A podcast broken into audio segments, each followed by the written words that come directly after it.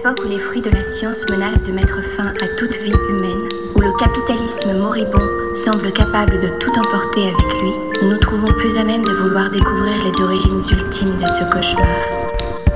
I think that's part of it too. I mean, if they really understood what was happening in Ireland, they would get themselves sorted out and stand on the right side here because we identify very closely in our struggle for equality and our struggle against oppression. In fact, the whole inspiration of our civil rights movement 10 years ago came from the black movement of America. And it looks to us from where we stand at home that our people are being oppressed with the active assistance of our people. We find that very sad.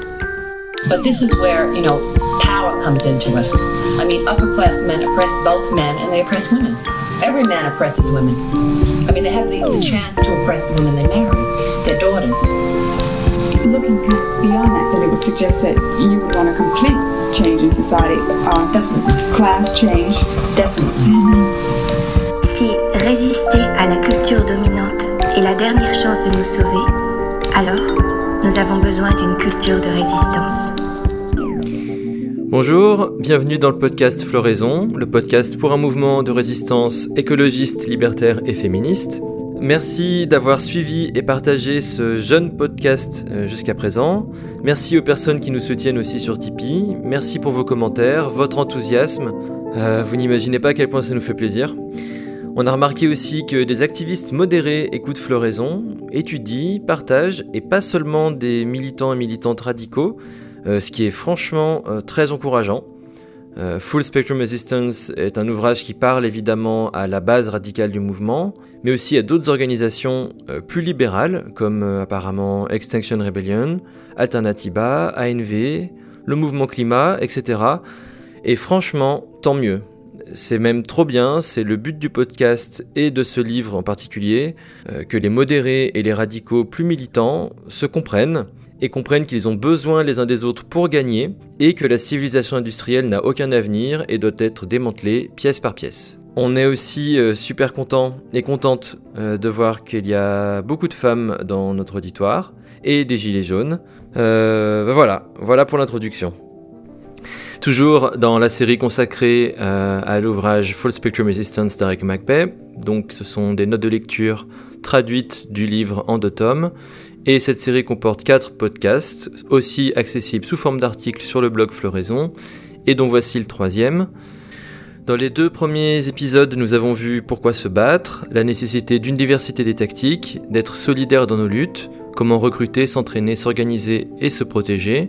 Et dans ce troisième épisode, gros, euh, gros sujet, nous allons voir comment obtenir des informations sur nos ennemis, déjouer la surveillance et éviter la répression. Mais avant cela, deux citations. La première de Solalinsky. On peut manquer de toutes les qualités d'organisateur, excepté une, et quand même être efficace et réussir. Cette exception est l'art de communiquer. Peu importe ce que vous savez sur n'importe quel sujet, du moment que vous ne pouvez pas le communiquer aux personnes. Dans ce cas, vous n'êtes même pas en situation d'échec, vous n'êtes simplement pas là. Et une citation de Malcolm X. Si vous ne faites pas attention, les journaux vous feront détester les opprimés et aimer l'oppresseur. Comme nous le voyons, la communication est essentielle pour un mouvement de résistance, alors voyons voir comment prendre d'assaut les grands médias.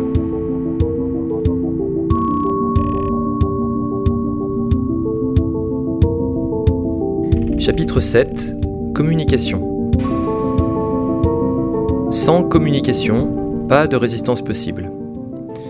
Dans le camp de la résistance, la communication permet aux personnes dissidentes isolées de se réunir, de réfléchir aux stratégies et de planifier des actions. Elle permet à un groupe résistant de sortir de son isolement, de recruter, de collecter des fonds et de faire partie d'un plus large mouvement qui prend ses racines dans la société. Dans le camp d'en face, les gouvernements contrôlent le récit du réel et de l'imaginaire collectif grâce aux grands médias marchands et aux chaînes officielles. Ils peuvent diffamer et décourager les personnes qui résistent, les opposer entre elles, ou simplement effacer la mémoire des luttes. Ce n'est pas surprenant si la communication est un enjeu crucial pour la résistance. Exceptionnellement, cela se fait de façon spectaculaire, comme en Grèce en 2008. Des activistes prennent d'assaut une chaîne de télévision, interrompre le discours du Premier ministre pour faire un appel à l'insurrection en direct. Mais la communication plus discrète n'est pas moins importante. Pas besoin d'être spectaculaire. C'est répondre à des interviews, créer des sites internet, diffuser des tracts. Selon la féministe Jo Freeman, ce n'est pas parce que les masses sont en colère qu'elles forment spontanément un mouvement. Pour profiter d'une crise et catalyser la colère à ce moment-là, un mouvement qui veut gagner doit s'organiser, donc préparer son réseau de communication en amont. Les groupes autonomes peuvent communiquer entre eux de façon informelle grâce à une multitude de petits journaux, de newsletters, de voyageurs. Voici quelques questions auxquelles nous allons essayer de répondre dans ce chapitre. Comment les mouvements communiquent-ils pour atteindre de nouveaux sympathisants et sympathisantes? Comment faire face au pouvoir et aux contradictions des grands médias? Comment communiquer en interne pour construire une culture commune et organiser des actions? Et comment communiquer en sécurité dans un contexte de surveillance généralisée? Résistance et médias de masse. Qui a dit Il n'y a aujourd'hui plus rien à cette étape de l'histoire américaine qui ressemble à une presse indépendante. Aucun d'entre vous n'ose écrire une honnête opinion, elle ne serait pas imprimée. C'est John Swinton. Qui était-il? Un grand journaliste et éditeur en chef admiré du New York Times. Et quand l'a-t-il dit? En 1880. Ah oui, c'est pas nouveau. Et dès lors, les entreprises n'ont fait qu'augmenter leur pouvoir. Le fonctionnement de l'industrie médiatique ne cherche pas à diffuser la vérité, mais à attirer l'attention et à vendre de la publicité. C'est facile à observer et c'est très bien décrit dans La fabrique du consentement de Chomsky et Herman. Bien sûr, l'ensemble des médias marchands n'est pas monolithique. Ils n'ont pas forcément les mêmes intérêts et certains, certaines journalistes sont intéressés par la contestation. Mais en tant que système, les médias de masse sont contre les mouvements radicaux et révolutionnaires. Voilà pourquoi beaucoup de radicaux sont devenus opposés aux médias, au point même de ne pas s'y engager du tout. Bien sûr, il y a de bonnes raisons d'être en colère quand on voit les mensonges et l'ignorance qu'ils répandent. parfois, certains et certaines activistes sont tellement hostiles qu'ils agressent les journalistes, empêchent de faire des images, etc. Aucun individu ou groupe ne devrait être forcé de parler avec les grands journaux s'il n'en a pas envie. Mais pour les mouvements à visage découvert, rester dans l'ombre est fatal. Comme les suffragettes l'avaient compris, faire parler de soi peut faire monter l'hostilité, mais l'hostilité est plus utile que l'indifférence. Nous n'avons pas besoin de nous faire aimer par le gouvernement, ni par la majorité de la population, mais pas de victoire possible s'ils n'entendent jamais parler de nous. Les médias de masse jouent un rôle essentiel dans le succès de nombreux mouvements de résistance. Mais attention, ils ne doivent pas devenir un indicateur du succès du mouvement. Pour réussir, nous devons comprendre comment ces grands médias fonctionnent, quels sont leurs pièges, leur capacité à nuire au mouvement, et à quel moment il est plus opportun de les utiliser à notre avantage, ou bien d'utiliser nos propres réseaux de communication. Tout d'abord, voici comment les médias de masse dépeignent et déforment les mouvements de résistance. Tout d'abord, ils sont sensationnalistes. Ils vont donc se focaliser sur l'aspect le plus spectaculaire en occultant nos revendications. Ensuite, ils fabriquent des stéréotypes. Ils ont peu de place pour les mots et les nouvelles idées, donc ils rédigent des articles pour pouvoir les publier le plus vite possible. Ils ont peu de place pour la subtilité et ils simplifient au maximum. Ils utilisent aussi certains cadres de pensée, par exemple en se focalisant uniquement sur la violence réelle ou supposée des activistes, sur leur look, en se concentrant sur la gêne occasionnée pour les gens normaux, entre guillemets, au lieu des revendications. Et parfois même ils opposent les bons manifestants contre les mauvais. Le problème avec ces clichés, en plus d'être n'importe quoi, c'est qu'ils reviennent sans arrêt et rendent le récit familier, ce qui implique que l'issue sera toujours la même et que la lutte est inutile. Les médias de masse mettent à égalité des choses qui ne le sont pas comme par exemple en créant un débat sur le changement climatique entre d'un côté des milliers de scientifiques et de l'autre un dirigeant de parti de droite, comme si la vérité se situait quelque part entre les deux, ou en considérant comme se rejoignant l'extrême gauche et l'extrême droite, comme étant symétriques, etc. Les médias de masse aiment bien contrebalancer les messages dissidents par des déclarations officielles, mais ils ne font pas l'inverse. Et donc ils privilégient l'autorité qui a toujours le dernier mot. Ils méprisent et ils sous-estiment. Ils ignorent certaines manifestations de masse pacifistes ou minimise le nombre de manifestants et manifestantes, ce qui réduit les chances de succès de la non-violence. C'est une des raisons pour laquelle les moyens de communication autonomes sont essentiels au mouvement. Les médias de masse diabolisent. Si mépriser ou moquer les dissidents n'est pas suffisant, les médias de masse les déclarent dangereux, comme des criminels. En marginalisant les opposants et en les décrivant comme des ennemis, ils justifient la répression policière, l'emprisonnement, avec peu d'objections de la part de la population. Cet imaginaire, la figure de l'ennemi intérieur, varie avec les périodes. Aujourd'hui, on peut quasiment qualifier de terroriste tout ce qui a un impact économique. Et enfin, les médias de masse peuvent être directement manipulés par les personnes qui ont du pouvoir. En général, ils ne le font pas, pas pour des raisons d'éthique, mais juste parce que c'est pas nécessaire. Les riches et le gouvernement peuvent intervenir de façon plus ou moins subtile, par exemple en payant certains journalistes pour défendre leurs intérêts. Alors, quelles conséquences induites par tous ces biais structurels? La conséquence principale, c'est la division pour mieux régner sur les mouvements sociaux, qui sont fracturés en sous-parties plus faciles à gérer. Par exemple, la division entre d'un côté les bons manifestants et de l'autre les mauvais, ou entre les personnes modérées cooptées par les institutions et des personnes radicales, isolées et donc attaquables plus facilement. Les médias épuisent les mouvements en diffusant l'idée que des marches toujours plus grandes et à chaque fois différentes convaincront les dirigeants d'opérer des changements. Conséquence, les militants désespèrent, les leaders sont pris au piège dans une espèce de surenchère de prétentions, de promesses, d'annonces. Et dans le but désespéré d'attirer les médias, certains et certaines activistes vont parfois même faire des actions saugrenues et inappropriées. Voilà pourquoi il faut donc bloquer, gêner, déranger le pouvoir sans se laisser dicter son agenda par les médias de masse et en augmentant le degré de militantisme. La célébrité, antérieure ou récente, de certaines personnes est un autre piège, qu'elle soit recherchée ou fabriquée par les médias. Si ces personnes s'éloignent trop de leur base, elles deviennent de mauvais stratèges et elles se coupent des autres qui peuvent les remettre en question et faire naître de nouvelles idées. Des petites célébrités peuvent aussi susciter de la jalousie, de la compétition et donc de l'hostilité horizontale. Méfions-nous donc des médias de masse qui nous isolent politiquement, qui nous épuisent, qui détournent nos leaders des objectifs, qui modèrent les mouvements en opposant modérés et militants, et nous allons voir comment faire.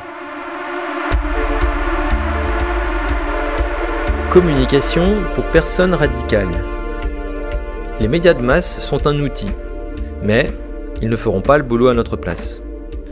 Nous devons établir nos propres stratégies de communication pour nos groupes et pour nos campagnes en utilisant des outils efficaces, que ce soit pour nos blogs ou pour une interview dans le monde.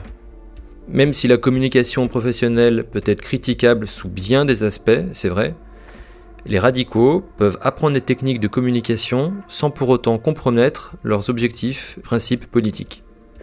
Trop souvent, les documents de communication des radicaux sont vagues, trop abstraits, trop longs.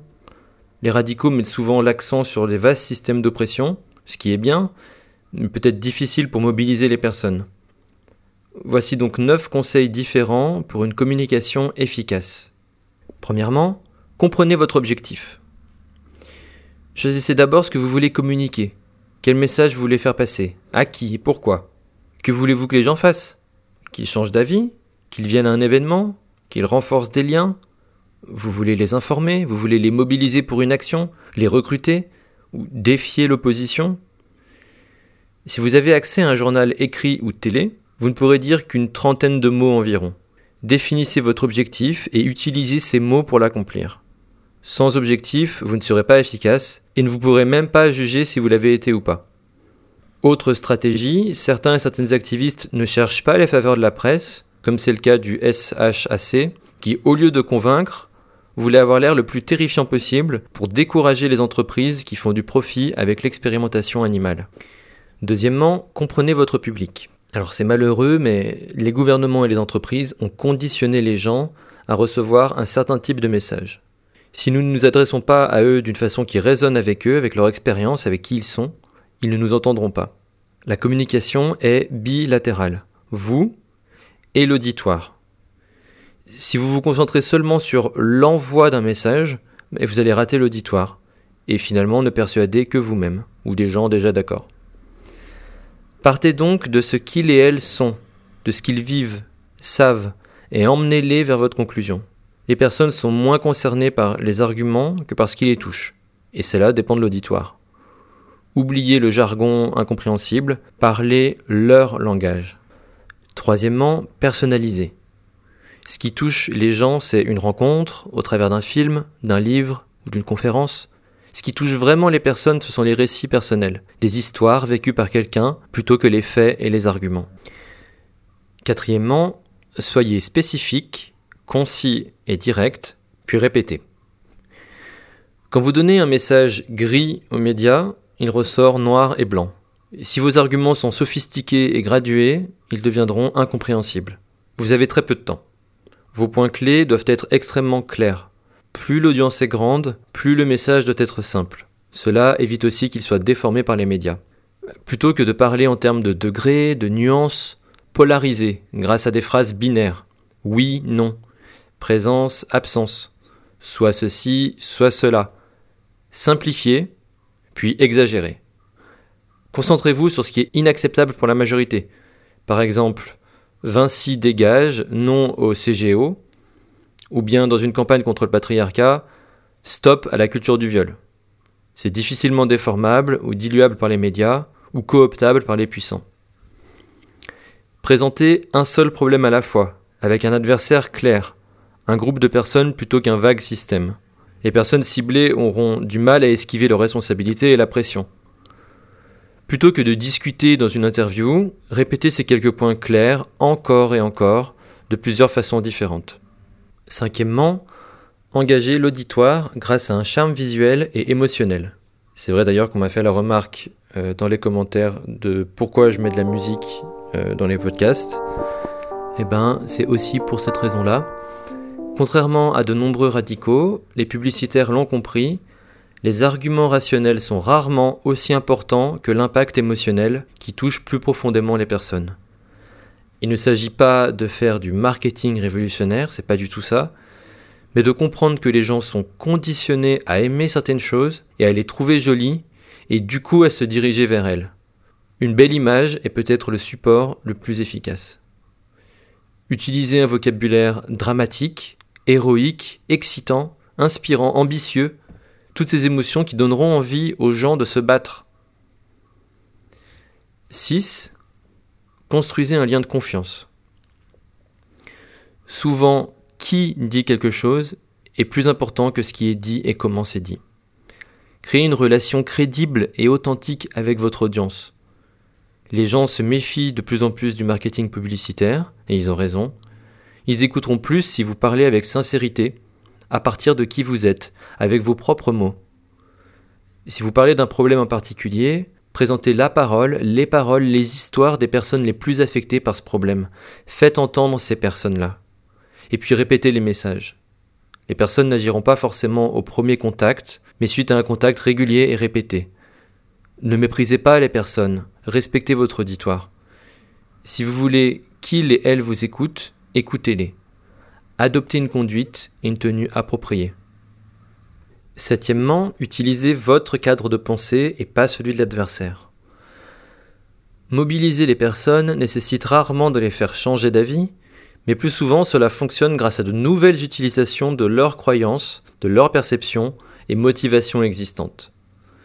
Mettre en place un cadre de pensée est plus important que de définir le message avec précision, car une fois que le cadre est posé, les tentatives de s'y opposer sont vaines. Les représentants de l'industrie font souvent appel au raisonnable, à ne pas se laisser aller à l'émotion, d'être du côté du réalisme économique, etc., etc. Pour parler d'injustice, faites glisser le cadre de pensée de rationnel versus émotionnel vers un cadre du juste versus injuste ou éthique versus immoral. Sur le terrain des chiffres, des calculs, des experts en technique, même en ayant raison, nous serons toujours perdants dans un débat.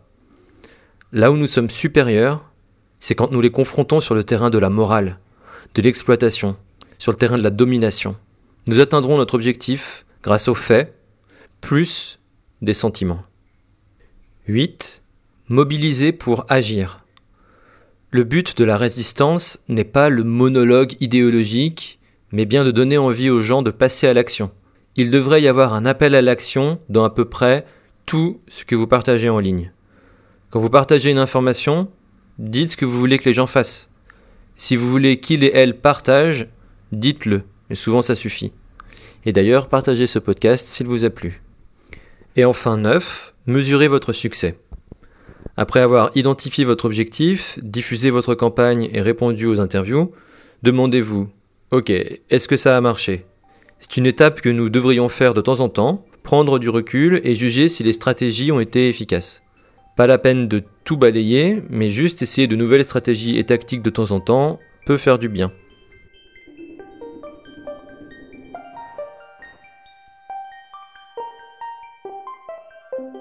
Sensibilisation et médias.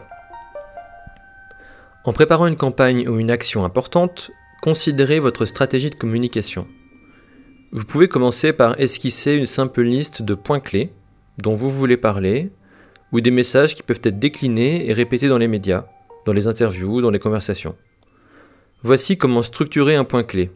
Il vous faut un titre, c'est le message central de la campagne, des arguments, environ 3 ou 4, chacun appuyé par un ou deux faits, et des anecdotes, des histoires pour accompagner les arguments. Le point clé de votre campagne ne sera probablement pas le but ultime de votre groupe comme par exemple l'abolition du capitalisme.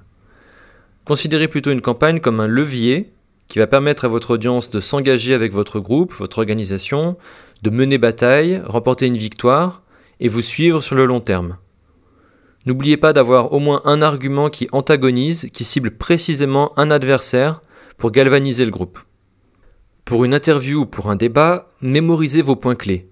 Pour retomber sur vos pattes, peu importe ce qui arrive. Dites vos points clés le plus tôt possible après le début de l'interview, et puis restez dessus. Répétez-les de différentes façons. C'est un peu malhonnête, mais c'est le jeu. Répondez à la question que vous vouliez entendre plutôt qu'à celle qui a été posée, en parlant à votre auditoire plutôt qu'au reporter. Changez le cadre de pensée.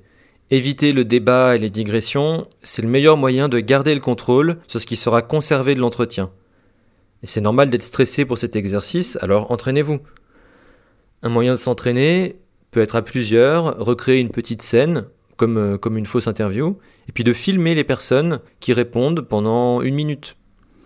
Le faux journaliste peut couper la parole, essayer de déstabiliser les personnes qui s'entraînent, de les mettre dans l'embarras, et puis ensuite on peut regarder les images, et puis juger si on est arrivé à communiquer suffisamment d'informations, comprendre aussi la communication non verbale, ce qu'on dégage avec notre corps, nos gestes, si vous voulez rassembler des personnes et les faire passer à l'action, vous allez essayer d'être poli, sympa, confiant.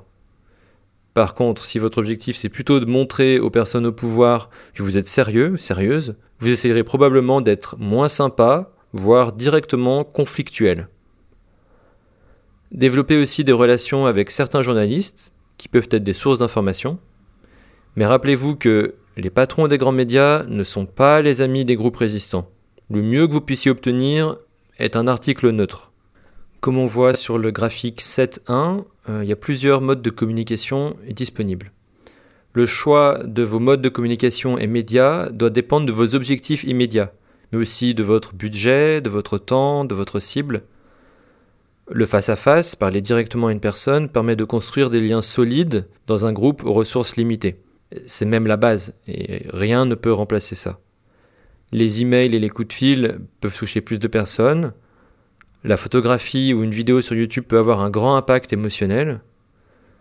La télévision aussi a un fort impact émotionnel, mais elle reste une des armes les plus puissantes du système pour se maintenir en place, grâce à la peur, à la résignation, à la désinformation, etc. Internet aussi intéressant, mais c'est une épée à double tranchant. Internet permet certes euh, de créer des réseaux puissants pour la communication directe, mais instaure aussi un cadre de passivité. Chacun lit les informations devant son smartphone sur un canapé, loin du puissant face-à-face de l'organisation et du terrain propice à la lutte.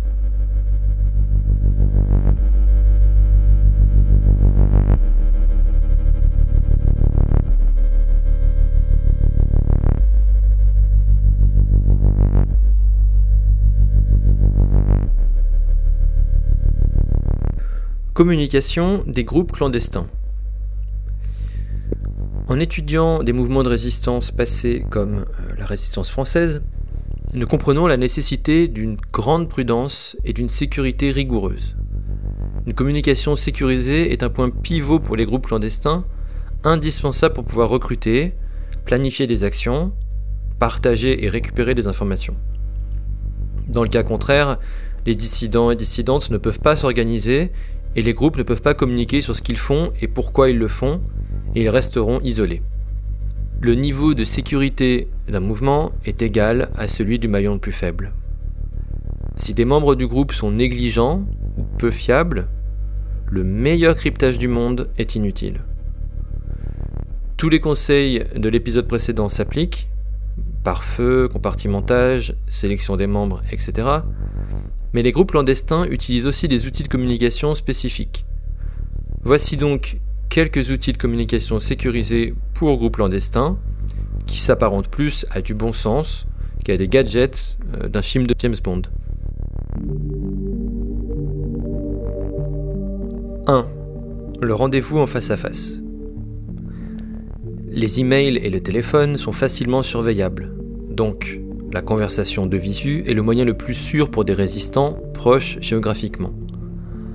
Michael Collins de l'IRA irlandaise n'écrivait presque rien et voyageait avec une mallette remplie de documents comptables sans intérêt.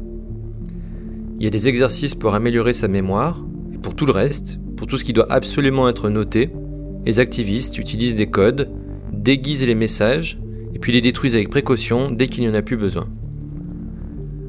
Les activistes évitent de se réunir toujours au même endroit, dans leur propre maison, dans leur propre voiture, ou dans des lieux militants, et préfèrent plutôt des lieux ouverts comme les parcs, des endroits sans caméra, ou un coin dans une bibliothèque, enfin vous voyez. Le risque du rendez-vous en face à face, c'est d'être suivi et aussi de dévoiler une connexion régulière entre des résistants. Deuxièmement, le dead drop, ou boîte aux lettres mortes. Qu'est-ce qu'un dead drop? Alors c'est un lieu ou un objet euh, pour se transmettre des objets sans se rencontrer, ni même nécessairement se connaître. C'est une façon de faire passer une information de l'autre côté d'un pare-feu. Ce peut être n'importe quel conteneur ou lieu qui peut faire office de cachette sans attirer l'attention des passants. Alors, par exemple, c'est un livre dans une bibliothèque, c'est un casier dans un vestiaire. Et aujourd'hui, avec les moyens de technologie moderne, il est facile de cacher n'importe où des informations sur une petite clé USB ou micro SD. Même une boîte email peut servir de dead drop. Contrairement à des lieux éloignés, des lieux très fréquentés euh, peuvent aider à cacher l'identité des utilisateurs d'un dead drop qui n'ont pas besoin d'une bonne couverture pour s'y rendre. Les utilisateurs et utilisatrices euh, du dead drop ont aussi besoin d'un signal pour faire savoir à l'autre utilisateur que quelque chose a été déposé dans le dead drop. Le signal doit avoir l'air inoffensif. Ça peut être par exemple sur internet un commentaire particulier laissé sur un blog particulier. Euh, en mode physique, ça peut être un objet, un signe laissé près du dead drop comme par exemple une marque dans les toilettes d'un restaurant, ça peut être un objet ou une lampe déposée près d'une fenêtre, etc. Il y a quand même un risque, c'est que c'est possible de se faire trahir par un autre utilisateur du dead drop. C'est toujours possible. 3. Cutout et messager. Un cutout, c'est un intermédiaire qui passe les informations entre deux parties, par exemple entre un informateur et un officier des renseignements clandestins. Les cutouts sont des personnes qui font profil bas qui ne s'impliquent dans rien d'illégal et qui permettent de préserver l'identité des activistes clandestins. Le message qu'ils transmettent permet de communiquer avec d'autres cellules clandestines ou des auxiliaires. Une bonne couverture pour un cutout, c'est par exemple un gérant de café qui parle à beaucoup de personnes différentes sans éveiller les soupçons. Il y a aussi les messagers qui transmettent des objets pour les groupes clandestins. Ce sont des personnes qui peuvent se déplacer rapidement et en toute sécurité par exemple grâce à un emploi qui leur permet de voyager dans toute la ville ou la région sans éveiller les soupçons. Parfois aussi, des messagers sont utilisés par la résistance sans qu'ils soient au courant.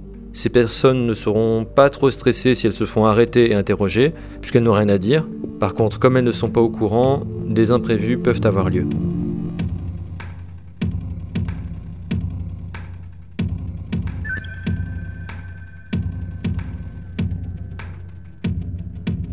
4. Signaux préarrangés.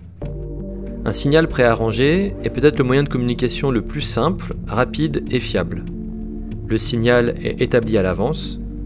Un signal peut servir dans une situation d'urgence, dans un appel à l'aide, ou encore pour coordonner des actions ou transmettre d'autres informations comme une réussite ou un échec. Par contre, pour des raisons de sécurité, un signal particulier ne devrait être utilisé qu'une seule fois. Et la cinquième mesure de communication sécurisée, le cryptage et la stéganographie. Le cryptage est une méthode ancienne qui remonte à l'Antiquité. Aujourd'hui, le cryptage est réalisé, et même très bien réalisé grâce aux ordinateurs. Par contre, il est risqué car la plupart des personnes ne peuvent pas faire confiance à leur ordinateur. Ils ne savent pas si l'ordinateur est espionné ou pas. Le cryptage peut être efficace, mais aussi il peut attirer l'attention car un message illisible peut suggérer qu'il y a quelque chose à cacher et donc donner envie de le déchiffrer. En revanche, la stéganographie est une approche un peu plus subtile. Il s'agit de cacher un message dans un autre objet. En numérique, ça peut être euh, caché dans un fichier de photographie. Et enfin, le cryptage devrait être utilisé par les activistes à visage découvert et même d'ailleurs par tout le monde pour des raisons de surveillance, pour éviter la surveillance et pour éviter les soupçons sur les messages des résistants plus de personnes utilisent les messages cryptés, et moins les entreprises et les gouvernements sauront ce que nous cachons, si nous avons même des choses à cacher, et ils en sauront moins sur nos vies privées. Malheureusement, le système de cryptage a beau être ultra sophistiqué, le maillon le plus faible restera toujours humain. Les puissants préfèrent parfois capturer et torturer un ou une résistante plutôt que de décrypter son message. Les nazis ont ainsi pu pénétrer les réseaux de communication de la résistance. Un moyen de déjouer ces tentatives, était d'introduire délibérément des erreurs dans le message. Par exemple, quand les, résistants euh, transmettaient un message, ils mettaient une faute à la septième lettre du message pour indiquer que tout va bien, mais par contre une faute à la treizième lettre pour indiquer qu'ils étaient capturés et qu'il fallait se méfier du message. Et enfin, par l'utilisation de phrases mot de passe pour s'assurer que la situation n'est pas compromise.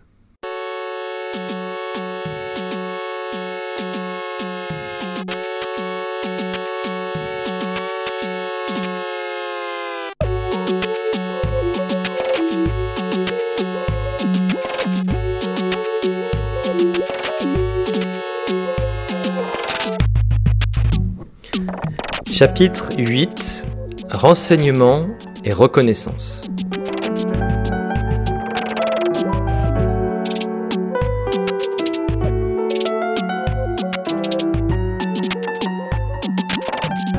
Alors comme vous savez, dans son ouvrage, Eric McBay utilise beaucoup euh, de références historiques, des leçons de mouvements euh, de résistance passés. Euh, je peux malheureusement pas tous les citer pour aller plus vite, c'est dommage, hein, je regrette vraiment à chaque fois et j'espère que vous avez hâte de euh, bah, lire le livre euh, en détail pour voir tout ça. Mais je vais néanmoins en citer un pour parler des renseignements et de la reconnaissance. C'est celui de Lyra et de Bloody Sunday.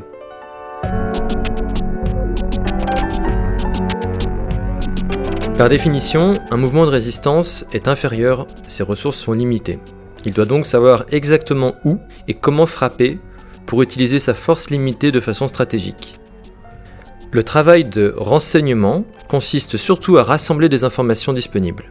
C'est un travail fastidieux qui requiert effort et organisation, mais qui est indispensable, que ce soit pour un mouvement à visage découvert ou pour un mouvement clandestin, qu'il soit armé ou non violent. L'histoire irlandaise, de la résistance irlandaise, nous montre à quel point le renseignement est crucial. En 1916, après de belles victoires, mais aussi après avoir atteint les limites d'une lutte non violente, l'Irish Republican Brotherhood escalade les opérations. Après une insurrection échouée, et on peut difficilement occuper un territoire dans le cadre d'une guerre asymétrique, les résistants comprennent les leçons et adoptent des méthodes de guérilla, notamment sous l'impulsion de Michael Collins. Obtenir des informations sur l'ennemi tout en empêchant d'être infiltré par l'armée britannique, va sauver les organisateurs de l'IRA. Menacer et cogner les agents infiltrés ne suffit pas. Ils vont commettre des assassinats, et notamment le 20 novembre 1920, où ils neutralisent le groupe d'espions britanniques le plus dangereux. Le royaume va se venger sur la population, en fusillant des personnes dans un stade, mais le soutien pour la résistance grandit. L'IRA peut plus facilement recruter et s'organiser, et huit mois plus tard, les Britanniques supplient de négocier l'indépendance de l'Irlande. C'est en étudiant avec minutie le service de renseignement britannique, leur fonctionnement et l'état de leurs connaissances, que Michael Collins a pu préparer et mettre en place son propre service de renseignement supérieur à celui de l'ennemi. De bons renseignements peuvent être plus efficaces qu'une armée régulière avec pourtant moins de ressources. Alors, qu'est-ce que le renseignement? C'est obtenir des informations sur l'ennemi, sur le terrain et sur les autres factions. Pas juste des rumeurs, mais des détails aussi précis que possible. C'est pouvoir créer la surprise lors d'une attaque et pouvoir éviter la surprise quand il s'agit de défendre. Le renseignement pour la résistance est une part de recherche, une part de journalisme d'investigation et aussi une part d'espionnage. C'est une tâche à laquelle tout le monde peut participer sans être clandestin. Trois niveaux de renseignement. Les renseignements se répartissent en trois niveaux différents. D'abord, les renseignements stratégiques. C'est la vision d'ensemble.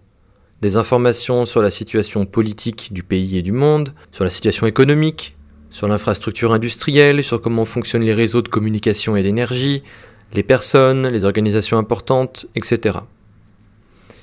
Ensuite, les renseignements opérationnels. Ces renseignements aident les groupes à planifier, à mettre en œuvre une campagne en particulier. Il s'agit d'identifier des cibles et des actions potentielles, lesquelles ont le plus de valeur d'un point de vue stratégique.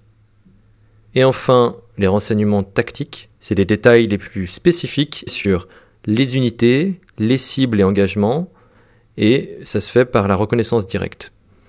C'est le nombre de gardiens sur un lieu, les patrouilles, les caméras, les routes de secours, les points faibles, etc. Bien sûr, ces trois niveaux de renseignement ne sont pas clairement délimités les uns les autres, parfois ils se chevauchent.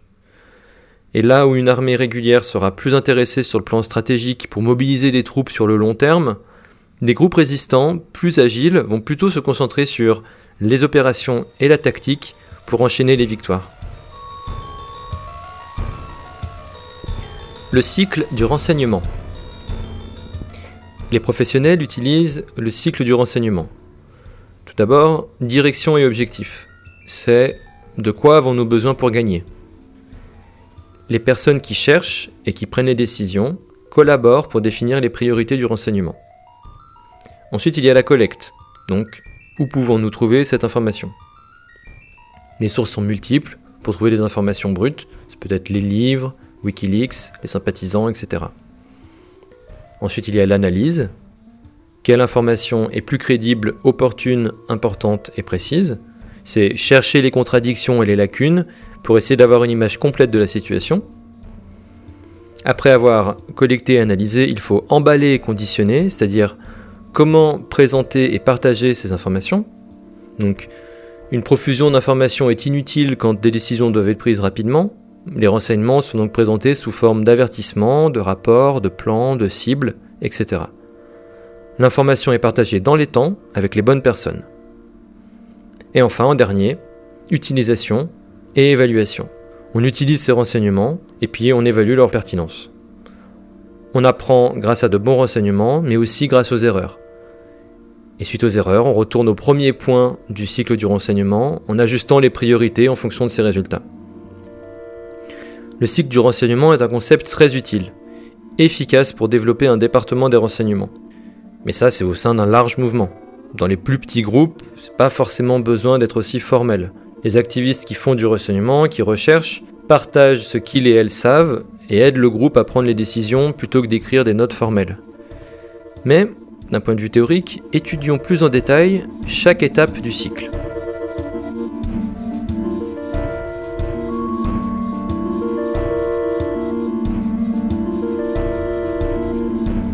Direction et objectif. Plusieurs catégories de questions peuvent nous rapprocher de notre objectif de renseignement. Tout d'abord, quoi? Qu'est-ce que nous combattons? Quelle organisation? Qu'est-ce qui la motive? Que veulent-ils? De quoi ont-ils peur? Qu'est-ce qui pourrait nous arriver de pire?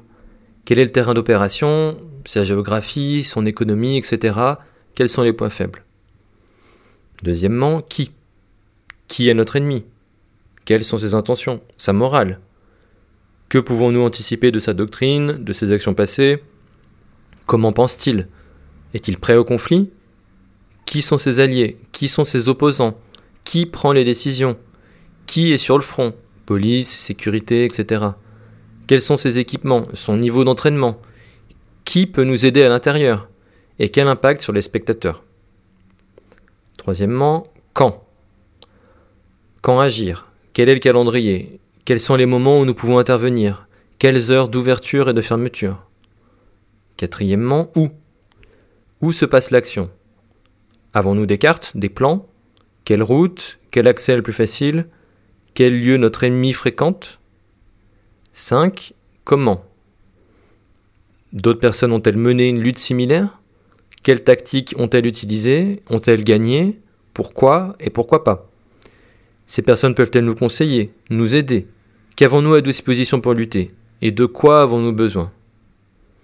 Bien sûr, le type de question choisi parmi cette liste va évoluer suivant la lutte engagée, suivant le terrain des opérations, suivant aussi la complexité des infrastructures, les cibles, le contexte politique et géographique, le niveau de sécurité, le secret, le niveau de danger et des compétences nécessaires. Collecte des renseignements. Après avoir déterminé les objectifs et priorités du renseignement, le groupe cherche des sources. Les mouvements de résistance modernes ont une grande gamme de sources possibles de renseignements. En voici quelques-unes. Les sources humaines. La source la plus facile peut être une connaissance ou un ami, une journaliste ou un expert. Ce peut être des personnes sympathisantes à l'intérieur d'une organisation contre laquelle le groupe se bat. Ce peut être par exemple des personnes qui font le ménage. Elles voient ce qui se passe à l'intérieur et en plus, elles ont accès à tous les bureaux. Les résistants de la Seconde Guerre mondiale ont recruté des commerciaux et des apprentis dans les entreprises pour identifier les usines et les moyens de saboter efficacement le système industriel. Un bureaucrate qui comprend votre projet pourra aussi vous donner des informations pertinentes. Lorsqu'ils recrutent des espions, les gouvernements utilisent quatre méthodes. L'idéologie, l'argent, l'ego et les compromissions. Pour la résistance, les trois derniers moyens sont risqués d'un point de vue pratique et moral. La solidarité, la loyauté, la confiance et le respect des limites sont les meilleurs arguments.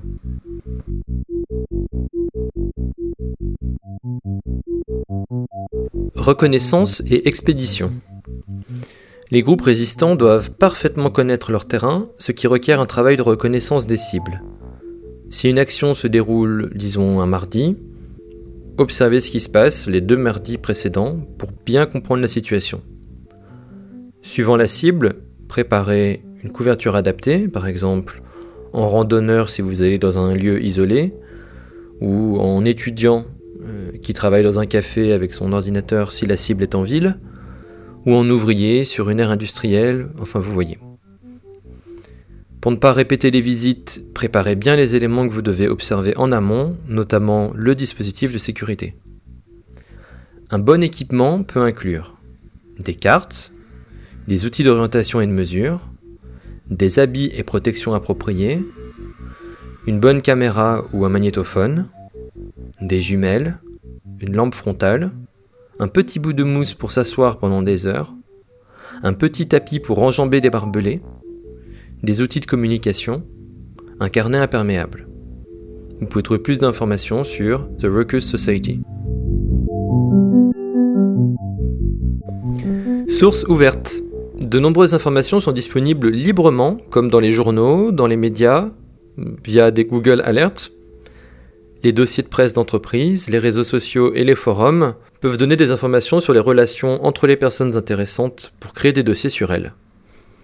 Wikileaks, Cryptome et d'autres lanceurs d'alerte fournissent de la documentation sur les coulisses du pouvoir. Des informations en ligne qui ont été supprimées peuvent être parfois retrouvées dans la mémoire cache ou sur archive.org. N'oubliez pas euh, d'autres sources d'informations hors ligne comme les bibliothèques, les vieux annuaires, les microfilms. Attention quand vous faites des recherches en ligne à laisser le moins de traces possible, soit en allant dans des lieux euh, qui vous anonymisent, soit en utilisant d'autres outils genre Tor, des VPN, etc. Les alliés. Les alliés peuvent déjà disposer des informations que vous recherchez, alors demandez-leur pour gagner du temps. Certains, certaines chercheurs, des activistes, des syndicalistes ont déjà des dossiers et vous pouvez aussi partager avec les autres vos propres informations. cartes et plans. Les cartes routières et les photographies aériennes sont incroyablement utiles et en plus elles sont publiques. Étudier bien les cartes avant d'aller faire une expédition de reconnaissance peut réduire les efforts sur place, vous aide à trouver des chemins de secours ou des cibles multiples pour des actions vraiment impactantes. Registres et banques de données, c'est pas forcément quelque chose auquel on pense en premier, mais ils peuvent être privés ou bien des registres du gouvernement. Certaines informations sont accessibles sur demande à peu de frais. Les informations sensibles peuvent être censurées et certaines démarches peuvent être lentes. Vous pouvez demander des informations sur les recherches précédentes sur le même sujet pour pouvoir gagner du temps et trouver des alliés. N'oubliez pas les archives, les cadastres, les enchères, l'administration territoriale, les registres des permis, des impôts, les financements des partis politiques, les registres de vote et les actes judiciaires. D'ailleurs, certaines de ces informations peuvent aussi vous aider à identifier des personnes infiltrées au moment de recruter des personnes. Espionnage et manipulation sociale. Alors, ni l'auteur Eric McBay, ni moi, ni euh, le blog Floraison ne suggérons que vous fassiez des choses qui appartiennent à cette catégorie. Les mouvements de résistance les ont parfois utilisés, ce sont des choses que les puissants font, c'est juste bon à savoir. Par exemple, fouiller les poubelles de quelqu'un d'autre est illégal si vous, vous le faites, mais c'est pas illégal pour le gouvernement de le faire. Les poubelles contiennent des factures, des notes, des lettres, etc. Pas mal d'informations. Dans l'histoire, beaucoup euh, d'espionnage a été réalisé grâce à la manipulation sociale, c'est-à-dire l'art et la science d'obtenir ce que vous voulez des autres. Par exemple, imaginons un manipulateur qui veut entrer dans un bâtiment sécurisé. Il ne va pas l'escalader, mais par contre il va rester devant la porte d'entrée avec une pile de livres entre les mains, en attendant, jusqu'à ce qu'une personne ouvre la porte sans même réfléchir. Pour accéder à un réseau interne, le manipulateur ou la manipulatrice va laisser une clé USB avec un virus sur le parking jusqu'à ce qu'un employé la ramasse et la branche sur un ordinateur de l'entreprise. Parfois, pour obtenir des informations au téléphone, il suffit d'avoir de l'audace, de la répartie, une voix autoritaire et un bon prétexte. C'est ce que les gouvernements font, et il existe de nombreux exemples de manipulation sociale en ligne. Analyse de l'information. Dans certaines luttes, la quantité d'informations brutes récoltées peut être si énorme qu'il est difficile d'y comprendre quelque chose. Et parfois, certaines informations sont fausses, par exemple lorsqu'il s'agit d'un permis de construire ou autre. Bref, les données brutes ne sont pas du renseignement. Les données brutes deviennent du renseignement après avoir été traitées et analysées pour savoir si elles sont intéressantes, précises, crédibles. Intéressantes, précises, crédible. Trop d'informations peut nous désorienter. Alors, comment s'en sortir? Eh bien, en éliminant les informations qui ne peuvent pas nous aider à planifier de futures actions. Il faut aussi énormément se méfier de biais personnels, ce qui nous empêche d'être objectifs. Et ça peut être catastrophique, surtout dans les organisations qui sont fortement motivées par l'idéologie. Ces biais peuvent nous faire sous-estimer ou mal comprendre l'adversaire. Cette tendance peut être atténuée en maintenant de la diversité au sein du groupe, en recoupant les informations et en doutant de nos hypothèses personnelles. Emballage de l'information et conditionnement. À partir d'analyses rudimentaires des renseignements, un groupe peut les conditionner de différentes façons. Ce peut être des avertissements, si vos informations suggèrent que quelque chose d'important va arriver, il est important d'avertir le reste du groupe, surtout s'il s'agit d'un danger. Les avertissements doivent être délivrés en veillant à protéger les sources. L'information peut être conditionnée sous forme de notes, de mise à jour, de cartes de la situation. Les renseignements doivent être objectifs, profonds, précis, à jour, pertinents et utilisables. Pour tenir informés les camarades et les alliés de l'état de la lutte et de l'opposition, pour les aider à prendre des décisions intelligentes. Les mises à jour régulières permettent à tout le monde d'être au même niveau, par exemple grâce à un graphique. Le renseignement peut consister en une analyse politique et sociale. Ne documentez pas seulement à propos de l'adversaire, mais aussi à propos du paysage politique et social pour éclaircir vos objectifs de stratégie, de mobilisation et de recrutement. Cela peut être réalisé comme sur le graphique 8.3 sur le blog, qui classe les organisations et partis en différentes catégories, du plus ou moins favorable à votre groupe. Alors ce graphique, ce spectre permet de comprendre que les élites ont des intérêts antagonistes qui peuvent parfois être utilisés en votre faveur. L'objectif est de pousser les différentes populations sur le spectre pour qu'elles deviennent de plus en plus amicales à votre mouvement, ou en tout cas moins hostiles. Les renseignements peuvent aider à identifier les moyens d'y parvenir, par exemple en recrutant parmi les communautés amies, en encourageant la masse de base à devenir des sympathisantes plus actifs. Sortir les personnes de la neutralité peut être difficile, privilégier les personnes qui ont une certaine indépendance vis-à-vis du système. Et vous ne pourrez pas empêcher des personnes de vous détester, par contre, vous pouvez réduire la capacité de vos adversaires à vous nuire et donner à vos alliés des moyens de vous aider. Le renseignement peut être conditionné sous forme de liste de cibles. Même la plus libérale des campagnes fournit une liste de personnes à qui écrire. Les radicaux créent des listes pour trouver des points de pression sur un système bureaucratique. Bien sûr, les cibles ne sont souvent pas des personnes, mais des installations, des organisations, des infrastructures. Pour de meilleurs renseignements, les listes peuvent être annotées en fonction des priorités des classements, de leur vulnérabilité, etc. Les renseignements sont aussi des profils de cible détaillés. Pour une personne, un profil de cible peut inclure sa biographie, des déclarations publiques, un CV, etc. Pour un site physique, le profil de cible contient une carte avec des accès possibles, les caractéristiques du terrain, de la sécurité, etc. Vous pouvez aussi produire de nouveaux outils et tactiques. Les renseignements ne sont pas seulement des informations sur l'ennemi, mais aussi de la recherche pour améliorer l'efficacité des forces amies, des outils et des équipements. Et enfin, le renseignement peut et doit aussi prendre la forme de prévision. Pour gagner, les groupes doivent prendre l'initiative. Ils doivent se préparer à comment la lutte sera demain et pas comme elle était hier. Faites des recherches, réfléchissez, comprenez votre adversaire pour anticiper ses actions futures. Faites des plans des conséquences possibles de vos actions et campagnes. Comprenez comment maximiser les réussites et comment réagir aux échecs. Dans ce chapitre, nous avons vu comment obtenir et partager des informations sur l'ennemi, comment créer du renseignement. Mais ce n'est pas suffisant. Les groupes résistants doivent aussi empêcher les puissants d'obtenir des informations sur eux-mêmes. C'est ce que nous allons voir dans le prochain chapitre.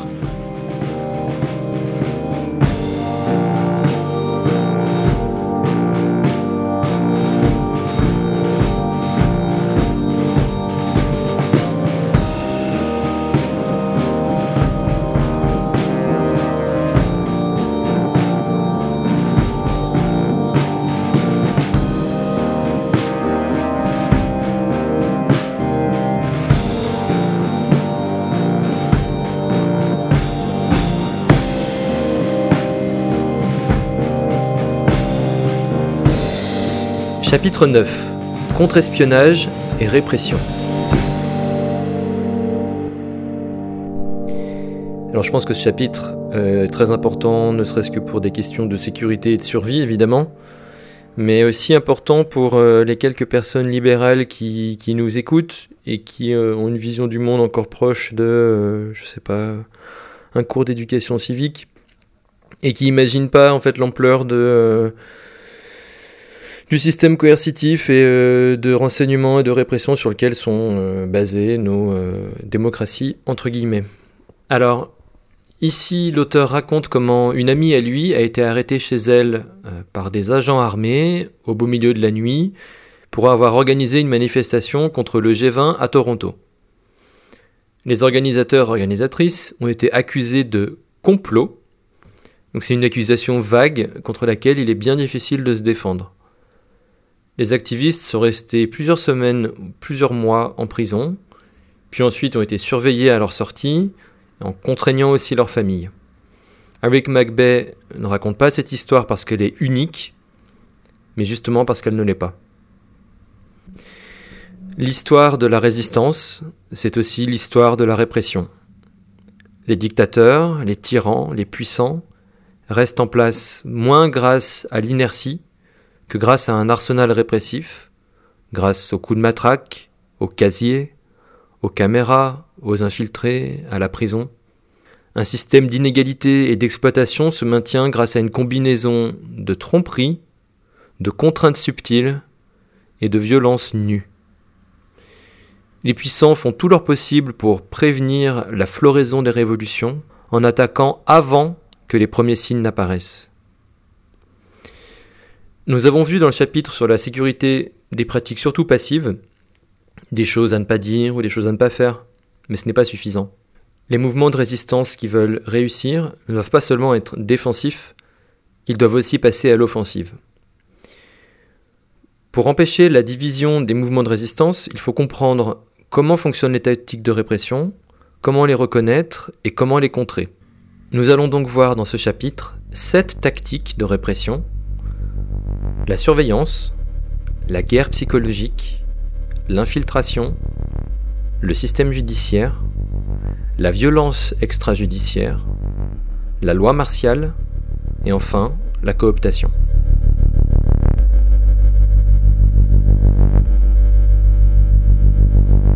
« 1. Surveillance. Pour pouvoir mettre en œuvre la répression, le pouvoir a besoin de renseignements, donc il surveille. La surveillance consiste pour les agents à observer les activistes et résistants-résistantes, identifier les dissidents, les leaders, leurs appuis, leurs tactiques et autres caractéristiques du mouvement. La surveillance est utile avant que les mouvements développent une conscience en matière de sécurité. Elle est aussi utile pour intimider et provoquer la paranoïa quand le mouvement est arrivé à maturation. Les premières caméras de surveillance en Angleterre n'ont pas été installées pour surveiller le crime, mais pour surveiller les suffragettes. La majorité de la population sait, dans une certaine mesure, qu'elle est surveillée, notamment sur les réseaux sociaux, par les gouvernements et par les entreprises. Cette surveillance sape les bonnes relations entre modérés et militants, entre radicaux et libéraux.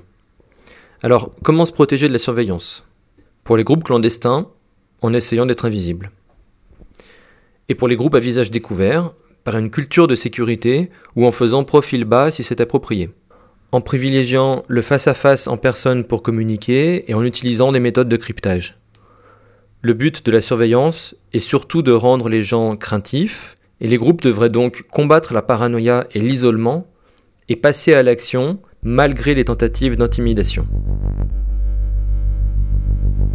2. Guerre psychologique et propagande.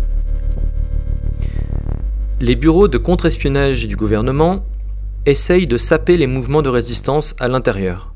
Cela s'appelle la guerre psychologique. Les agents du gouvernement et les médias serviles essaye aussi de discréditer les mouvements à l'extérieur, et cela s'appelle la propagande. Il génère la confusion, la désinformation et le mensonge en direction du public, et s'en prennent à des cibles spécifiques comme les leaders et les porte-paroles. Dans son livre War at Home, Brian Glick écrit Le FBI et la police ont utilisé une myriade d'autres sales coups pour saper les mouvements progressistes. Ils ont rapporté de fausses nouvelles dans les médias et ont publié de faux tracts au nom des groupes visés. Ils ont fabriqué de toutes pièces des correspondances, des lettres et appels anonymes. Ils ont propagé de la désinformation sur les réunions et sur les événements. Ils ont créé de faux groupes dirigés par des agents du gouvernement et ont manipulé ou brutalisé les parents, employeurs, propriétaires, directeurs d'école et autres pour nuire aux activistes. Ces agents adorent mettre de l'huile sur le feu entre les différents groupes, susciter les hostilités en prenant avantage des conflits personnels déjà existants. Le FBI aime envoyer aux organisateurs des lettres de la part d'un ami anonyme pour avertir qu'un allié est en train de le trahir ou veut le tuer. Le FBI a déjà imprimé un livre de coloriage raciste au nom du Black Panther Party pour enflammer les peurs des personnes blanches. Toutes ces petites astuces vicieuses permettent à nos gouvernements de mentir, de faire taire l'opposition, de déstabiliser la résistance, tout en préservant les apparences de démocratie et de liberté d'expression. Quant aux grands médias, eux, C'est fantastique. Ils n'ont même pas besoin qu'on leur demande pour désinformer, pour changer les propos de quelqu'un ou ne pas parler du contexte, comme nous l'avons vu au chapitre sur la communication. C'est difficile de contrer leur propagande, car leur boulot est relativement simple. Répéter les mensonges encore et encore de façon agressive, même si les gens savent qu'ils mentent, il en restera toujours quelque chose. Alors comment se protéger contre la guerre psychologique et la propagande? Un moyen de lutter contre cette tactique vicieuse est de stopper les rumeurs superficielles au sein du groupe et les ragots mesquins. En plus de nous détruire le moral, cela facilite les méthodes du gouvernement. Réglez donc les problèmes en privé et avec tact. Empêchez les rumeurs de se propager tant que la vérité n'est pas faite. Enquêtez sur les messages suspicieux avant de passer à l'action.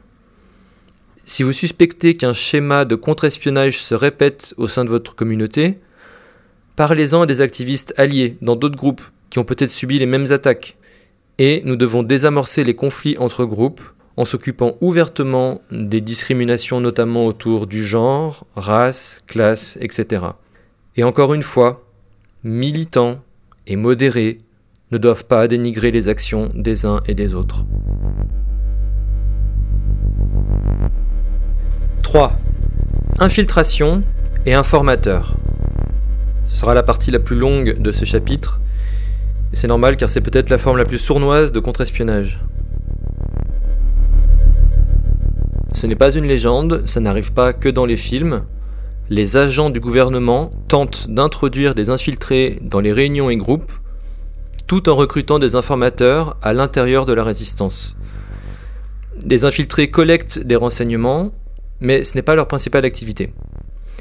Ils et elles cherchent plutôt à saboter les groupes de l'intérieur, ils cherchent à créer des schismes, de l'hostilité horizontale, de provoquer et d'effrayer les potentiels sympathisants et sympathisantes. La police peut par exemple arrêter quelqu'un, le mettre dans une voiture et, oh, accidentellement, le laisser entendre une communication radio qui suggère que quelqu'un qu'il connaît est un informateur. C'est vicieux. Ils font aussi appel à des agents provocateurs qui encouragent la division interne et des positions qui ne sont pas dans l'intérêt du groupe. Les agents provocateurs vont emmener les groupes dans des pièges, dans des actions qui vont attirer plus de répression que ce que le mouvement est capable d'encaisser à ce moment-là. On imagine souvent que les rapports écrits par les agents infiltrés décrivent des actions planifiées, des pièces à conviction ou autres. Il y en a, mais dans la réalité, ils sont surtout remplis de ragots. Les infiltrés écrivent et documentent sur qui a une dispute avec qui, qui couche avec qui, et des détails intimes sur la psychologie des différents membres du groupe qu'ils espionnent. Les infiltrés de longue durée coûtent cher à l'État, mais ces informations qu'ils récoltent sont précieuses pour la répression. Le diagnostic, pour voir s'il y a des signes d'alerte d'infiltration au sein de votre groupe. Il existe plusieurs types d'infiltrés et d'informateurs. Il y a par exemple l'activiste débauché. C'est une personne qui a réellement commencé en tant qu'activiste dans le mouvement, mais qui s'est mise à collaborer sous la menace ou pour des pots de vin. Il y a aussi le ou la professionnel sous couverture. C'est un détective ou une personne entraînée par la police ou les renseignements pour se faire une place dans le groupe. Il y a aussi des personnes qui ont eu des problèmes judiciaires et qui essayent d'alléger leur peine, et puis encore plein d'autres profils différents. Les infiltrés se créent des couvertures qui vont essayer d'attirer la sympathie des activistes, qui désamorcent les suspicions. Ils reçoivent de leur hiérarchie une liste d'organisations cibles et de personnes cibles. Ils et elles peuvent parfois développer des relations étroites avec les membres du groupe. Voici, pour se protéger, quelques schémas récurrents afin d'identifier l'infiltration la fausse bienveillance et peu de barrières. Les infiltrés se comportent parfois amicalement de façon inappropriée. Ils forcent un peu pour être amis, ça sonne faux et ils sont pas vraiment drôles. Ils se souviennent très bien des noms et parfois des personnes qu'ils n'ont jamais rencontrées. Il y a des exemples de policiers infiltrés dans des groupes qui espionnent pendant 7 ans, qui ont des relations sentimentales et sexuelles avec des activistes sans dévoiler leur, identité. Ils savent utiliser leur charisme, jouer les révolutionnaires, être séduisants ou aussi intimidants. Absence de garant ou absence de sélection.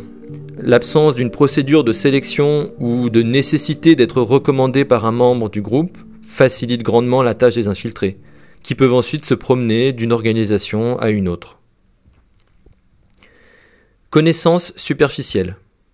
Même en étant formés par la police pendant plusieurs semaines ou plusieurs mois, les infiltrés n'auront jamais les connaissances approfondies acquises après des années d'organisation, de lecture, de discussion. Il arrive qu'ils ne connaissent même pas les problèmes politiques, ou alors superficiellement. Ils n'ont pas d'idées dans les prises de décision communes, et ce qui est en désaccord avec leur investissement personnel parce qu'ils s'engagent énormément dans la lutte. Par contre, les activistes débauchés peuvent avoir un bon niveau de connaissance. Petites incohérences. Ils se trahissent souvent par des petites incohérences qui finissent par être négligées, mais qui sont flagrantes le jour où leur rôle est enfin dévoilé. Ces incohérences peuvent être dans leur comportement, par exemple entre la cause qui les intéresse et les actions dans lesquelles ils s'impliquent, entre leur personnalité supposée et leur style vestimentaire, entre plusieurs histoires qu'ils racontent à différentes personnes et qui ne se recoupent pas, entre leur travail et leur lieu de vie, etc. Ils et elles peuvent être riches sans moyen de subsistance visible. Évidemment, personne ne les voit jamais travailler, mais ils ont toujours de l'argent. Ils ont beaucoup de temps libre pour venir à toutes les réunions, à tous les comités. Ah, ils s'engagent dans les manifestations, dans les événements. Et en plus, ils ont des moyens à disposition, du matériel, et ils payent des coups à boire. Ils mettent du matériel parfois indispensable à disposition du groupe. Anna, par exemple, qui a infiltré le Green Scare, a offert une maison entière à disposition de leurs cellules clandestines. Et bien sûr, cette maison était remplie de micros pour incriminer les activistes. Comportement suspicieux et absence. Leurs lieux de vie sont parfois étranges, vides. Parfois, ils et elles ne veulent pas être accompagnés chez eux. Parce qu'en fait, ils doivent faire un rapport à leur supérieur avant et après l'événement.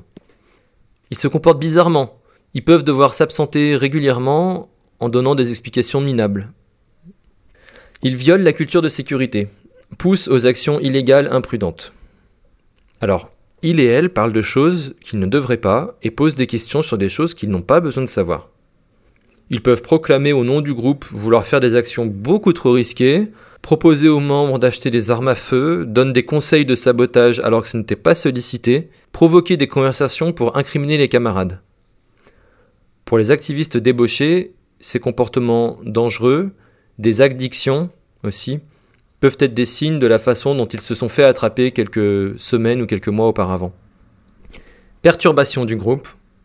Ils peuvent essayer d'isoler des personnes en en faisant des leaders, en les flattant, puis en parlant en mal d'eux dans leur dos, pour créer des divisions internes. Ils peuvent tout faire pour que le groupe n'avance pas, voire même accuser d'autres personnes d'être infiltrées, parfois en faisant un scandale pour détourner l'attention d'eux-mêmes. Accéder aussi à des positions importantes au sein du groupe est très intéressant pour un infiltré qui veut perturber.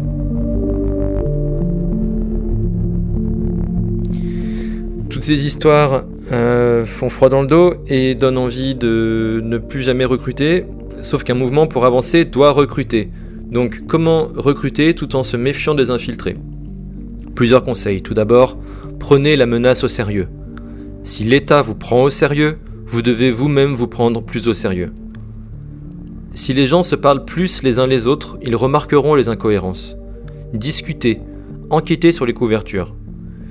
Les communautés résistantes seront protégées quand des petits groupes de personnes qui se connaissent et se font complètement confiance s'associent pour former un contre-espionnage actif.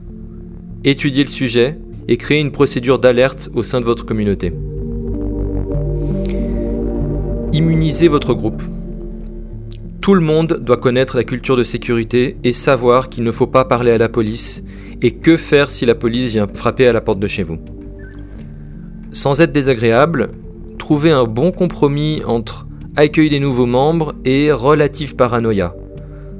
Posez-leur des questions pour faire connaissance et nous devrions aussi immuniser nos familles et nos proches car la police peut aussi s'en prendre à eux.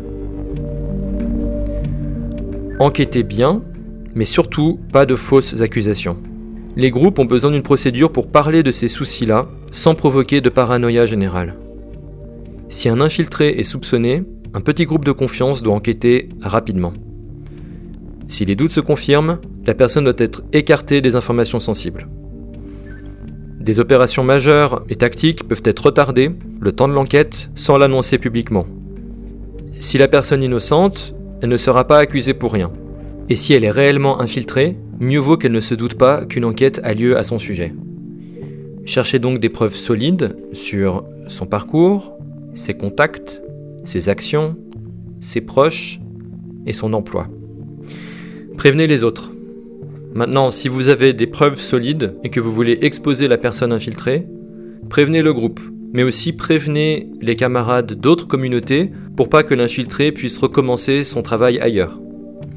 Ensuite, chaque personne prend ses propres mesures de sécurité, comme le changement de clé, le changement de ses codes, mais aussi faites une enquête rétroactive pour revenir à la brèche, pour comprendre à quel moment la personne est entrée ici, par quels moyens, et empêcher les prochaines infiltrations futures. Et enfin, ne forcez personne. Il est clair que la situation sociale et écologique a urgemment besoin d'une action radicale, mais créez une communauté basée sur l'entraide, pas sur l'intransigeance et le harcèlement. Construisez un mouvement fort. Communiquez avec vos alliés et traitez ouvertement des problèmes d'oppression.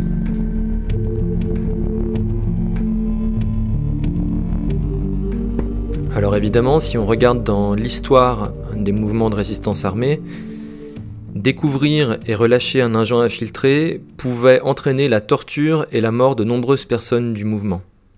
Que faire alors quand les résistants et résistantes ne sont pas en mesure euh, logistiquement de faire des prisonniers?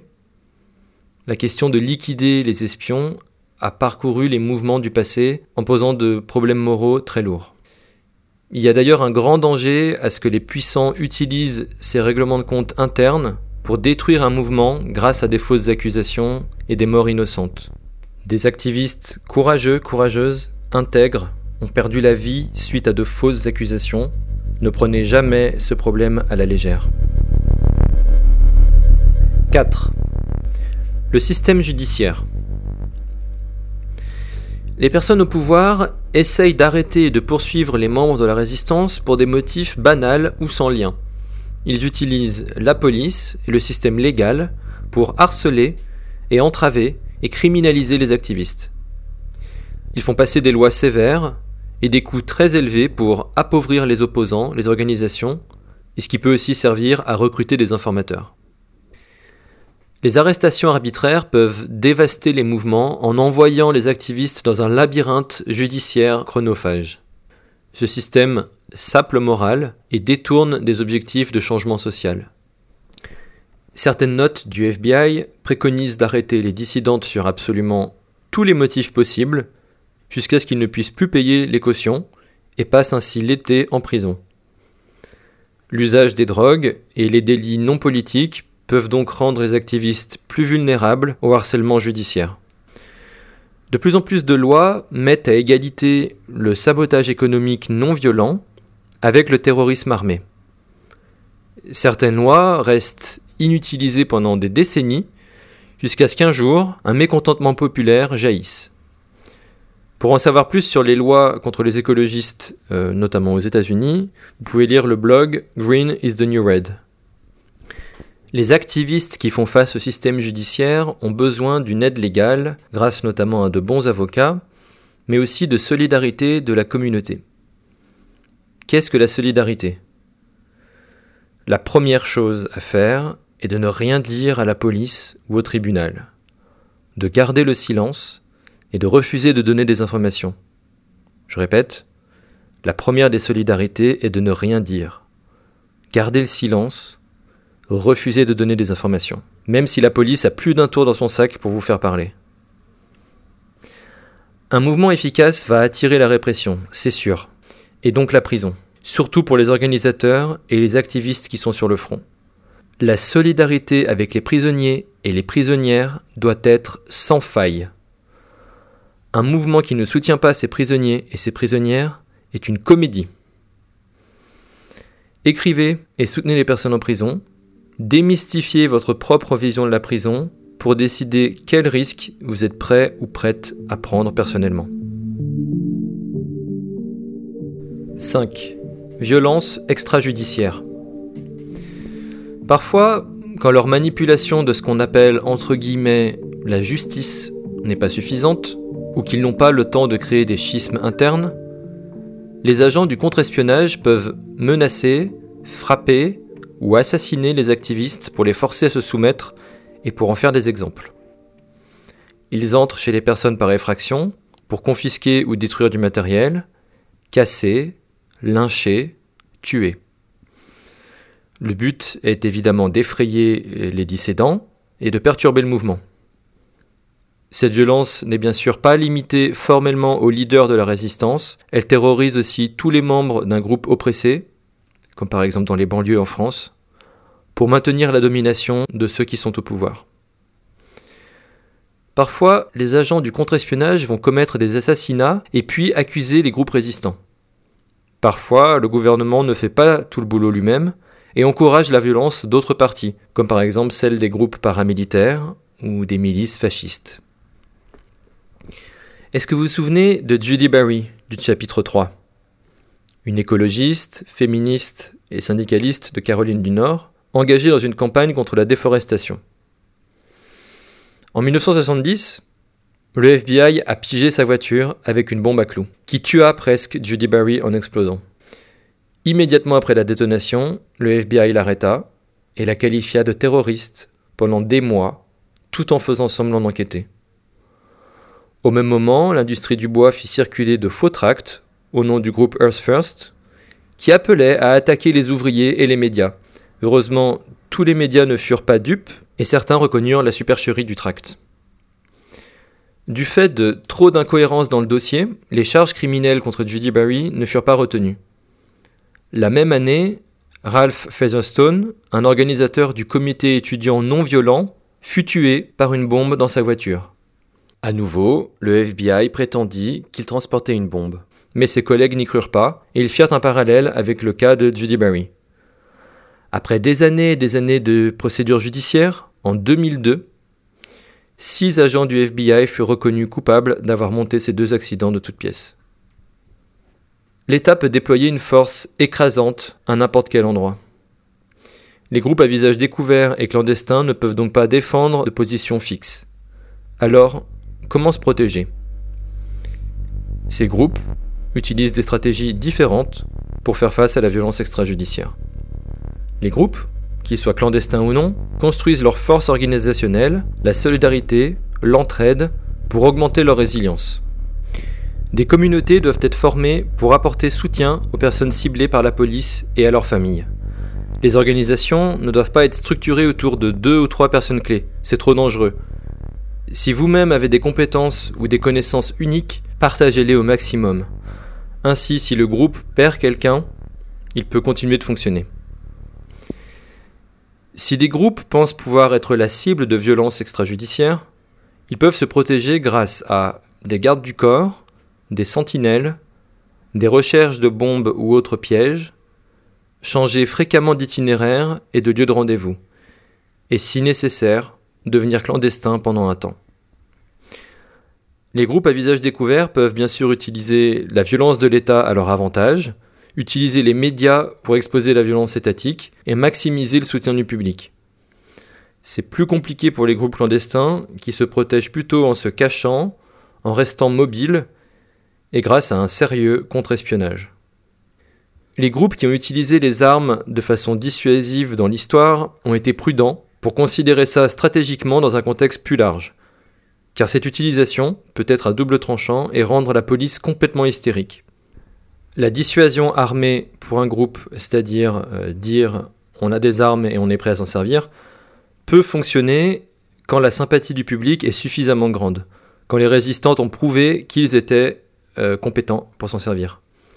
Certains groupes dans l'histoire ont utilisé les armes pour faire des expéditions punitives avec l'espoir de décourager les prochaines attaques.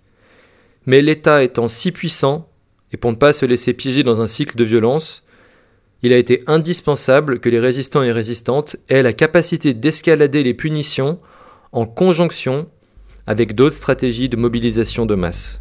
Voilà, ce sont des exemples historiques et nous n'appelons pas à s'attaquer aux personnes ni à former de groupes armés. «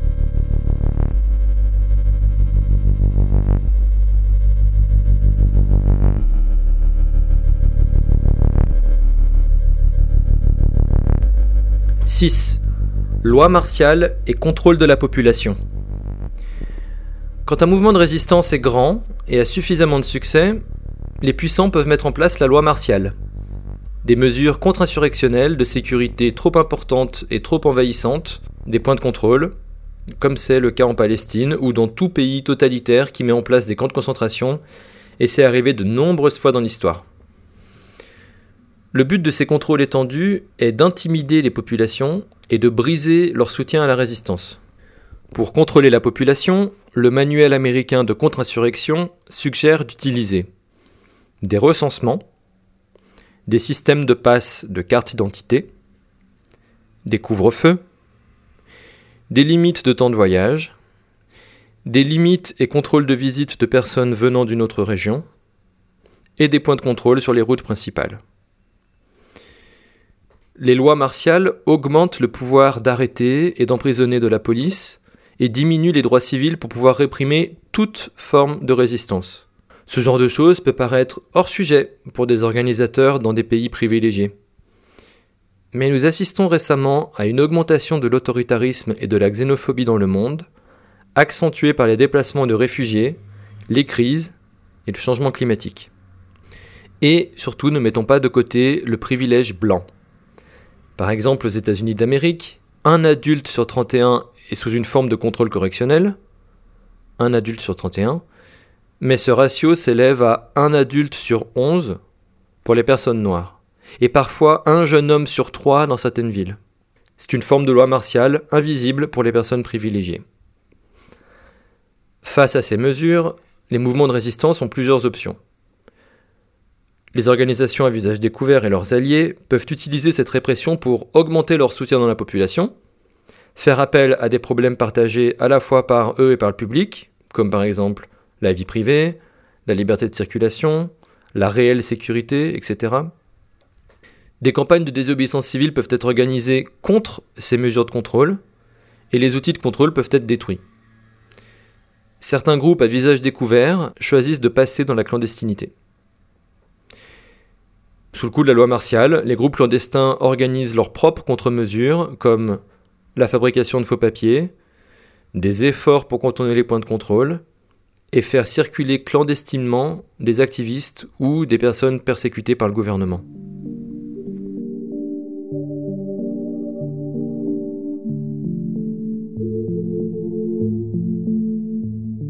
Et 7.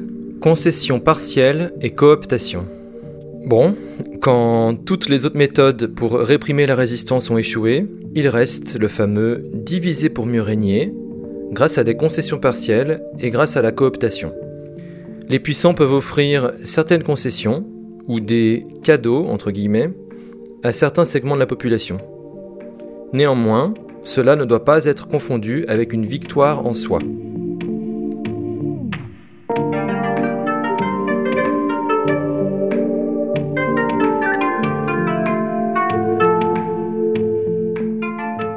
Pour toutes les personnes qui nous écoutent et qui pensent encore qu'il faut utiliser la persuasion morale envers les gouvernements et les entreprises, que le pouvoir est un malentendu, l'analyse des stratégies de Stratford est très enrichissante et nous sort de la naïveté.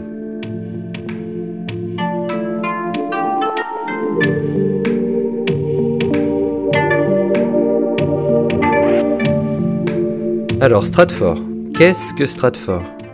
C'est une société privée américaine spécialisée dans les renseignements.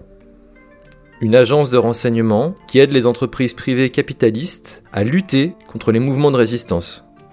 Clairement pas des amis. Stratford a eu notamment pour clients Nestlé et des entreprises pétrolières faisant du profit dans l'apartheid d'Afrique du Sud. Voilà à qui on a affaire. Wikileaks a révélé que Stratford a eu pour employé Popovich, ce qui est toujours ennuyeux de le voir cité par des écologistes ou des résistants quand on sait pour qui il travaille. Pourquoi parler de Stratford? Parce que la formule que cette entreprise utilise, et la même que d'autres entreprises des relations publiques, sert à détruire les mouvements sociaux. Voici cette formule. Diviser les mouvements en quatre parties. Les radicaux, les idéalistes, les réalistes et les opportunistes. Tout d'abord les radicaux. Qui sont les radicaux? Ce sont les personnes radicales qui veulent un changement profond. Elles sont les activistes leaders fanatiques, entre guillemets.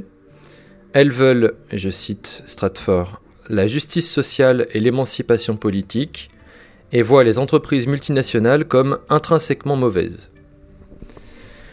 Les personnes radicales sont vues comme les plus dangereuses pour les personnes au pouvoir, parce qu'elles ne peuvent pas être achetées ou embrouillées, et parce qu'elles recherchent un changement sur le long terme. Elles n'abandonnent pas facilement après une défaite. Les personnes radicales ne peuvent être neutralisées qu'en les isolant de leurs sympathisants et du reste du mouvement. Pour moi, ce point est très important.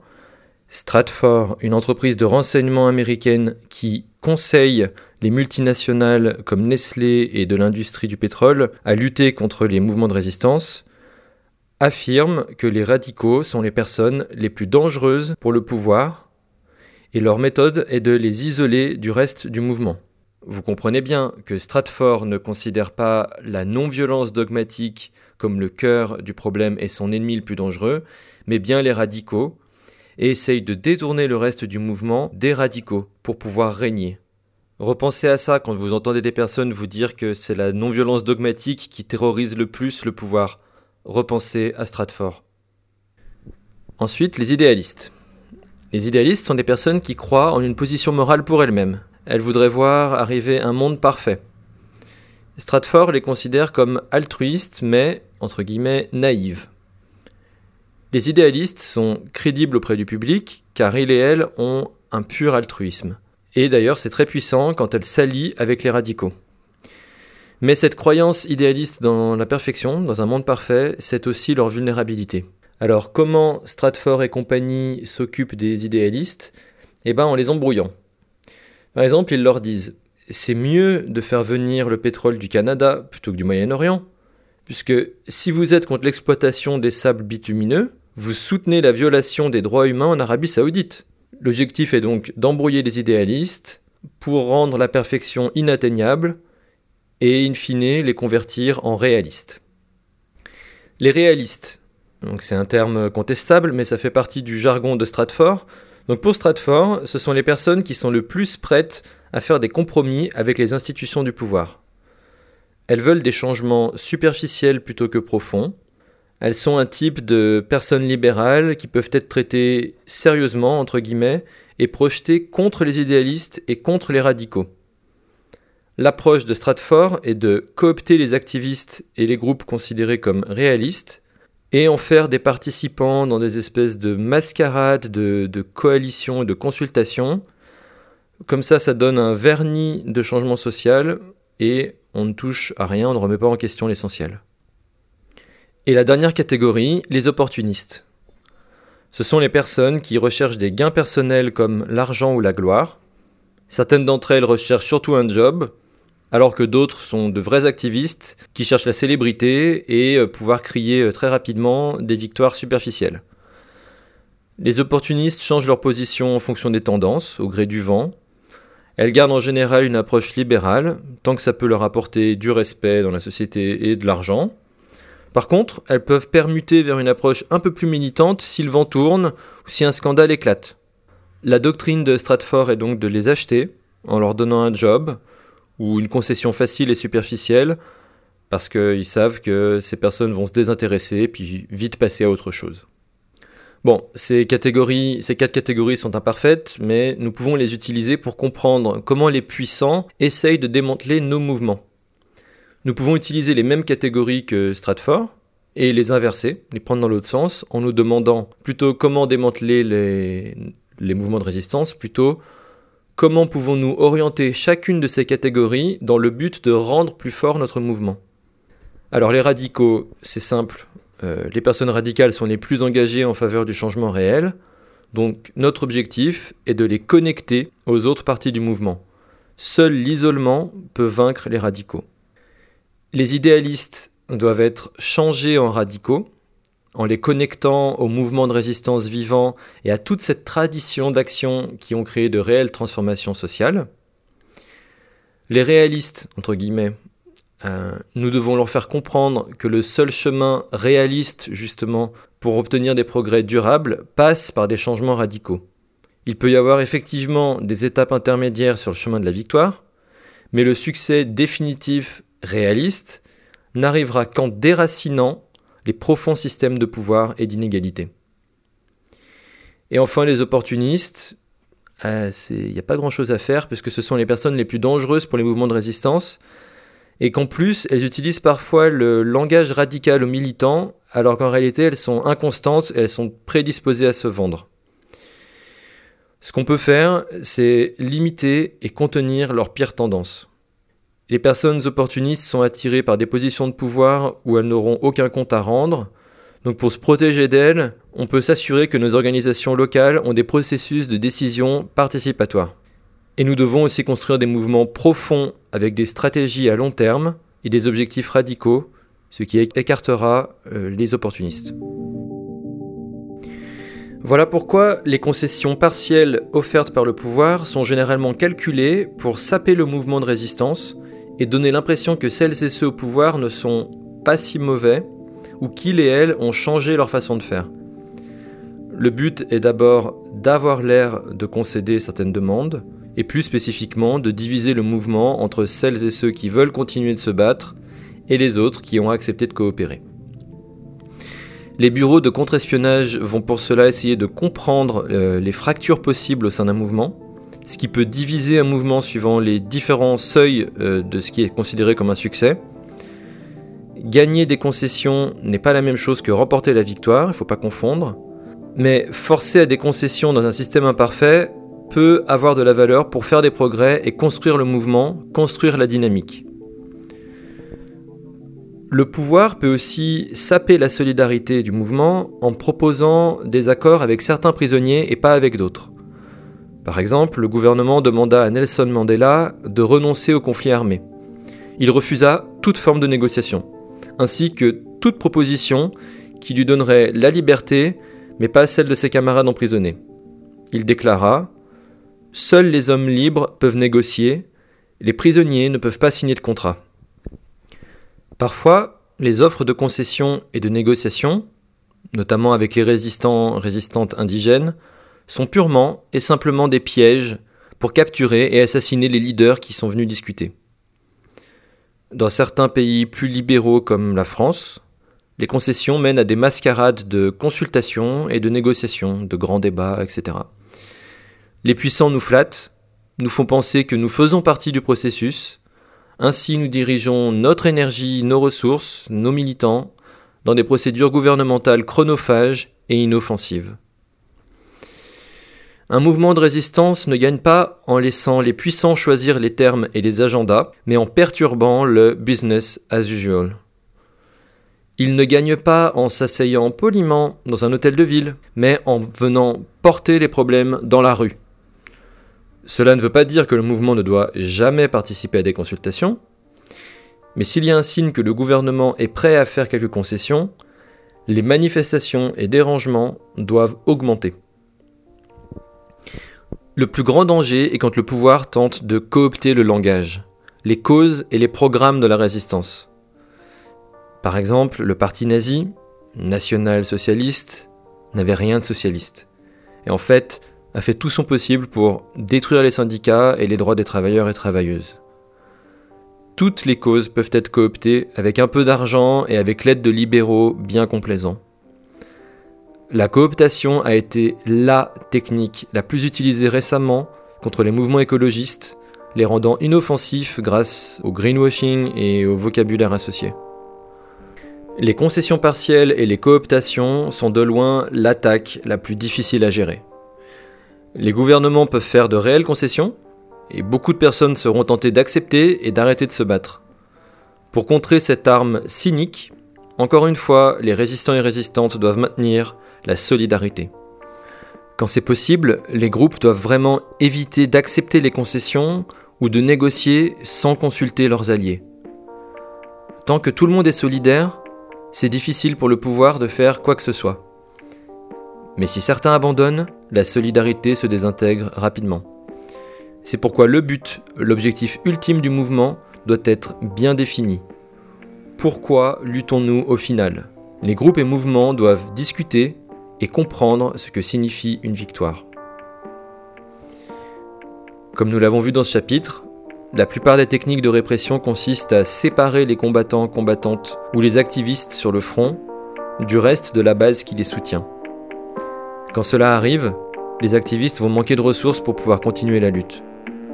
Pour gagner, nous devons surmonter la répression et créer une puissante base de soutien pour rendre le mouvement autosuffisant. Et c'est de ça dont nous parlerons la prochaine fois.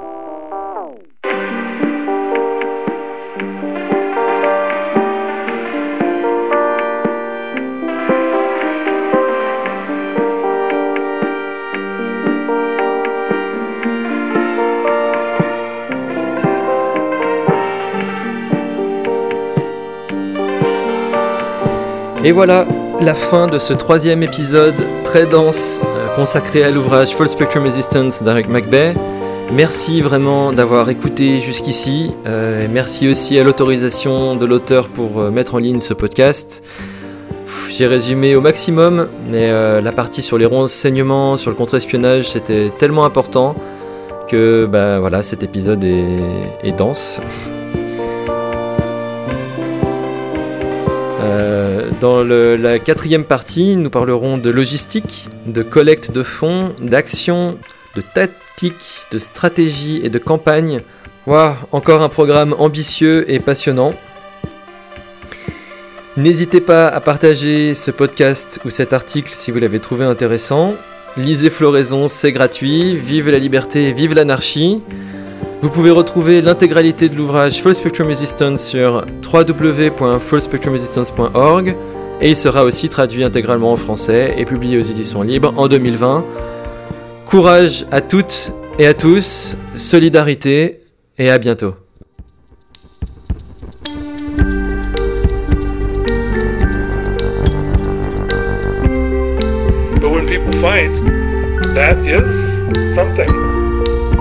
It does grab the attention, and it should because it's real stuff. It isn't just this symbolic game of, oh, it makes me feel good, I have my sign and stuff. Well, I don't care about that. If it was not ineffective, I would much rather have a nice, polite, peaceful, nobody is put in danger, nobody gets hurt, nobody gets arrested, nobody gets hit on the head by a cop, and not even a window is broken. Ideal, except it doesn't work that way. Première des violences, c'est celle que mon frère a subie. Aujourd'hui, la France est dans un délit de justice. On n'a pas le droit, on n'avait pas le droit de tuer mon petit frère. Mon frère n'avait pas le droit de mourir le jour de ses 24 ans. Ça fait deux ans que mon frère a été tué. Les gendarmes n'ont toujours pas été mis en, mis en examen. C'est cette violence-là qu'il faut dénoncer. La violence appelle à la violence. Nous sommes devant les systèmes les plus puissants qui sont l'État et la justice qui ont déclaré la guerre à la famille Traoré, qui ont fait des soldats malgré nous.